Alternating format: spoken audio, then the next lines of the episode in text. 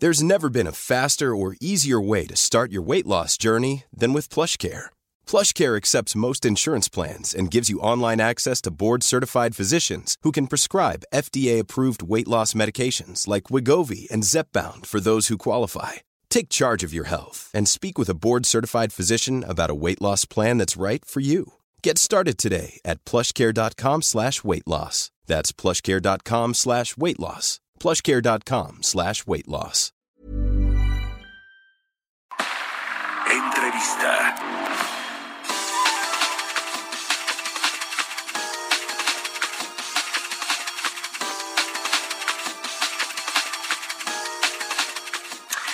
Bueno, ya le decía al inicio del programa que vamos a platicar con el presidente de la Asociación de Bancos de México, Daniel Becker, pues sobre cómo cierra eh, la banca comercial en México el 2021, qué esperar para 2022 y otras cositas. ¿Cómo estás, Daniel? Buenos días.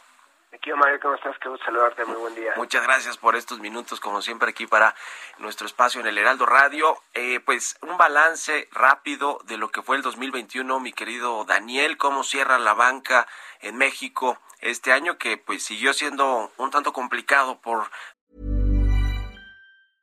Ready to pop the question? The jewelers at BlueNile.com have got sparkle down to a science with beautiful lab-grown diamonds worthy of your most brilliant moments. Their lab-grown diamonds are independently graded and guaranteed identical to natural diamonds, and they're ready to ship to your door. Go to BlueNile.com and use promo code LISTEN to get $50 off your purchase of $500 or more. That's code LISTEN at BlueNile.com for $50 off. BlueNile.com code LISTEN. Las secuelas del COVID o por las nuevas cepas y variantes de este virus? Yo te diría, la primera importante conclusión desde el punto de vista de la industria es que los, los criterios contables especiales que estableció la Comisión Nacional Bancaria de Valores fueron muy positivos. Afortunadamente, la gran mayoría de la cartera despertó y despertó de forma adecuada.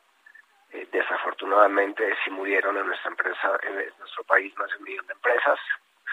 Creo que otra, otra, otra reflexión interesante es que la banca, después de una de las peores crisis que hemos vivido en los últimos 100 años, la banca salió fortalecida. Mario, los niveles de capitalización del, de la industria están por encima del 18%, con un exceso de liquidez, como bien tú sabes, de prácticamente 1.3 billones de pesos.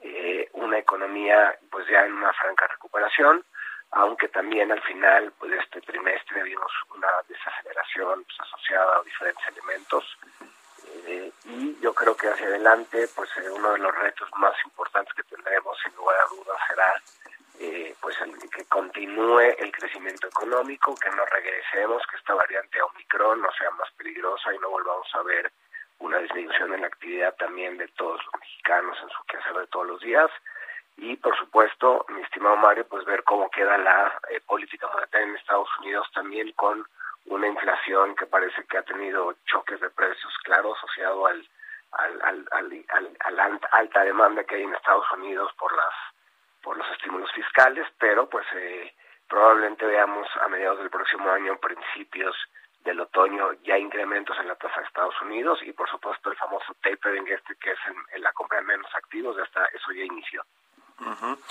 eh, hablando de tasas de interés, Daniel Becker, presidente de la Asociación de Bancos de México, eh, a los bancos, al sistema financiero, ¿le beneficia que aumenten las tasas de interés? Mañana, por cierto, ah, no, hoy es miércoles, sí, mañana hay decisión de política monetaria aquí en México.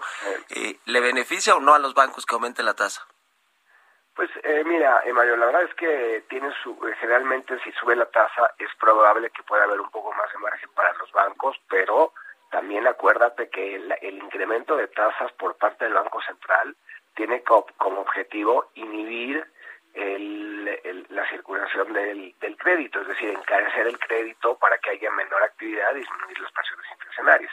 Entonces, desde el punto de vista que sí se genera, o sea, digamos, cuando tienes tasas muy, muy pequeñas o negativas, como sucede en algunos países de Europa o Japón, pues básicamente ves que la banca es un, no, no tienen capacidad y no tienen grados de libertad para generar pues, utilidades e ingresos. Ahora, un, ya un escenario como el que estamos viendo en México con tasas del 5%, nos parece que ahí hay un buen margen para todos. Si sigue subiendo un poco la tasa, si, si vemos incrementos adicionales, pues no es no hay tanta elasticidad a la demanda, pero pues si esto continúa, evidentemente sí va a tener un impacto, que es justamente lo que se persigue con la política monetaria, pero la verdad, Mario, es que pues no creemos que sea, primero sí creemos que sea temporal, es decir, más, más larga, pero sí va una temporalidad, creemos que la, la, la, inflación regresará a sus niveles en el primer cuarto del 23, del 2023, pero pues no, si la tasa continúa con estos incrementos graduales, en realidad para la tasa es benigno, aunque creemos que bueno, estos niveles ya para continuar con el crecimiento económico y que no sea un insumo tan caro es adecuado, pero sí puede tener algunos efectos. Se espera que mañana suban la tasa 25 puntos base, que queden 5.25% al cierre de este año. Ya veremos qué deciden mañana los integrantes de la Junta de Gobierno del Banco Central. Eh, eh, con respecto a la recuperación que, que, nos hablabas, ya nos decías que están bien capitalizados los bancos en México, que tienen mucha liquidez. Eh, ¿Cómo hacer que se reactive la demanda de créditos? Creo que uno de los renglones que sí estuvo pues muy activo incluso durante la crisis fue el crédito hipotecario, pero, pero no los demás, ¿no? El crédito automotriz, el crédito al consumo, el crédito para las empresas. ¿Cómo, cómo hacerle para pues que toda esa liquidez que hay en el sistema bancario, Daniel, pues eh, se vaya a, a, lo productivo, ¿no? A la economía, a reactivar la economía y todos los sectores e industrias importantes. Claro, bueno, eh, déjame, otro, otro tema que creo que es relevante, Mario. Hoy también hay política monetaria del FED, ¿no? Hoy, sí, hoy sí, también sí, la decisión del FED, y creo que es importante también porque hay una relación, como tú sabes, muy, muy, muy, muy intrínseca, muy directa. ¿Cómo generar? Mira, generalmente lo que hemos visto, Mario, nosotros tenemos un estudio dentro de la ABM donde vemos primero que cuando hay una expansión, un, proceso, una, curva de, expansión de la economía, se relaciona, hay una correlación positiva de prácticamente 0.81, o sea, prácticamente muy cercano a uno. ¿Esto qué quiere decir? Que si la economía crece, la demanda de crédito también crece, no necesariamente proporcional, muchas veces más, es que hubo un rezago muy, profundo en el pasado o a veces solamente acompaña el crecimiento. Ahora también es importante agregar que siempre vemos un, un, un rezago entre la recuperación económica y la recuperación del crédito de alrededor de nueve meses. Entonces, ¿qué, ¿qué, debemos de ver hacia adelante? Si continúa este ciclo expansivo, que creemos que sí, hemos visto no con la misma, con el mismo dinamismo, pero evidentemente en un ciclo expansivo, seguramente para, muy probablemente para principios finales del año ya estemos recuperados entre los prepandemia.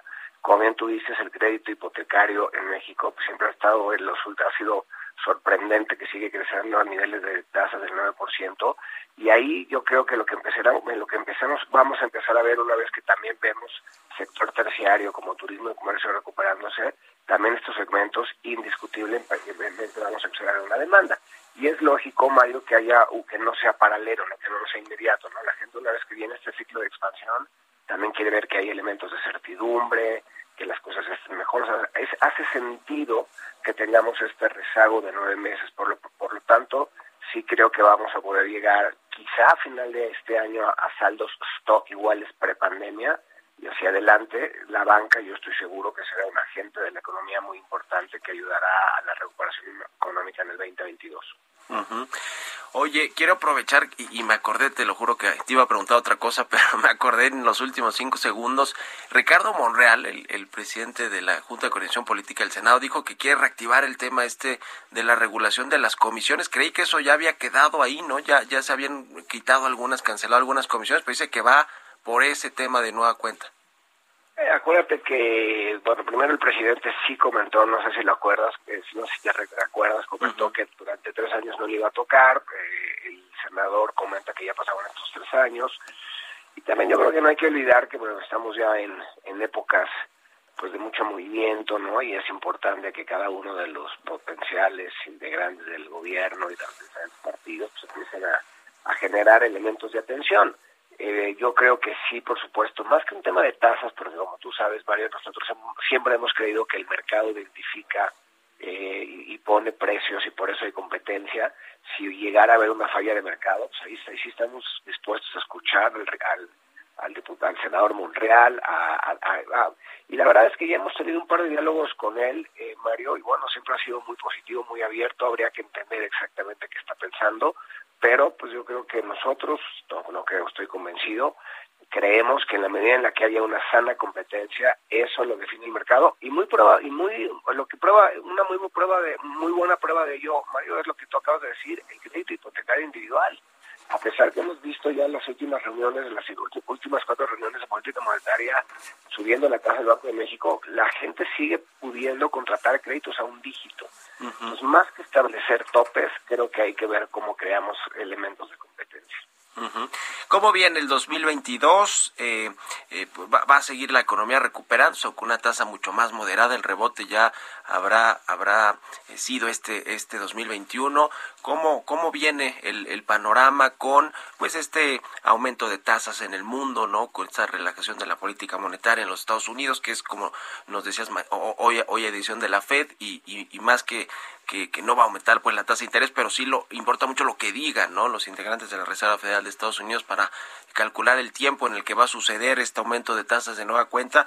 Está también el tema de las fintech, ¿no? Eh, eh, que, que eh, ha sido complemento de la banca tradicional comercial pero también pues tiene una regulación aparte, ¿no? Este sector de, de las empresas fintech. Eh, hay nueva gobernadora del Banco de México que ya entrará en funciones a partir del próximo año. ¿Cómo ven todo el panorama, el escenario 2022, Daniel? Pues mira, Mario, ya lo, yo creo que acabas de hacer un bastante resumen muy completo, está retador, eh, pero con una banca robusta. Mira, en términos de riesgos para el crecimiento a la baja, pues evidentemente un riesgo que vemos en el horizonte es que vuelva a haber una un recrudecimiento de la pandemia, ¿no? Y que otra vez tengamos que entrar a medidas que ya habíamos pensado que habían acabado o terminado, esperemos que no sea el caso.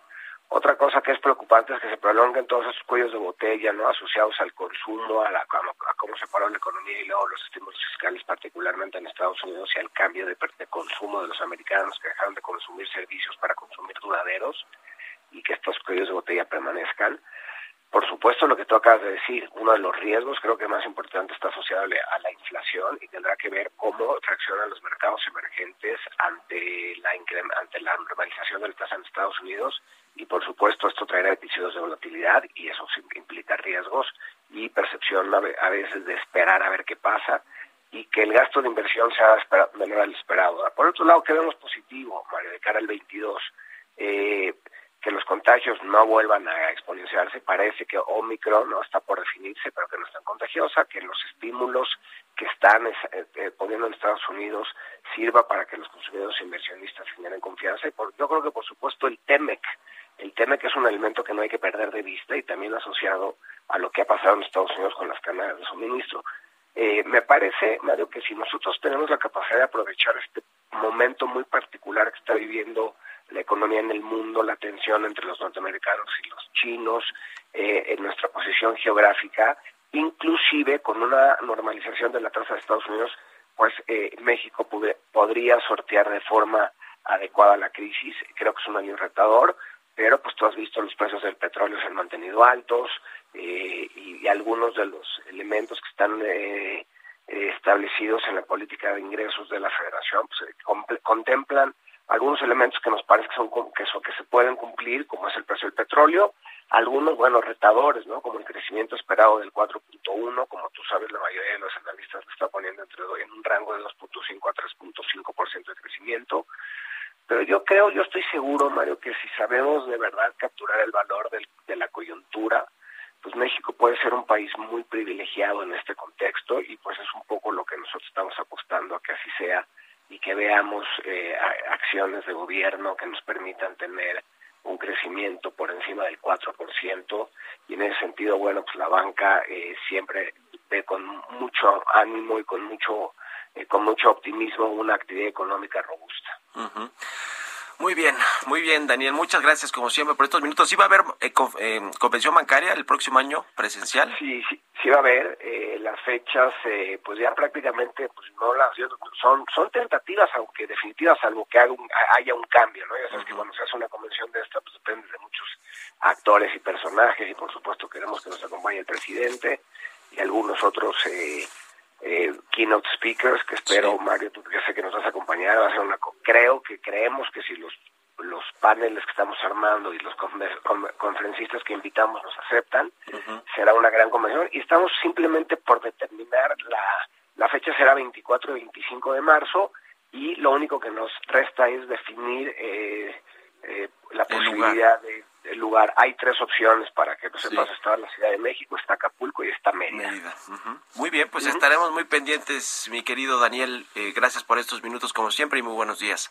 Al contrario, bueno, muchas gracias, te mando un fuerte abrazo, muy felices fiestas y muy, muy, un, abrazo fuerte para ti y para todo tu auditorio. Igualmente es Daniel Becker, el presidente de la Asociación de Bancos de México. Planning for your next trip? Elevate your travel style with Quince. Quince has all the jet-setting essentials you'll want for your next getaway, like European linen, premium luggage options, buttery soft Italian leather bags, and so much more and it's all priced at 50 to 80% less than similar brands. Plus, Quince only works with factories that use safe and ethical manufacturing practices. Pack your bags with high-quality essentials you'll be wearing for vacations to come with Quince. Go to quince.com/trip for free shipping and 365-day returns.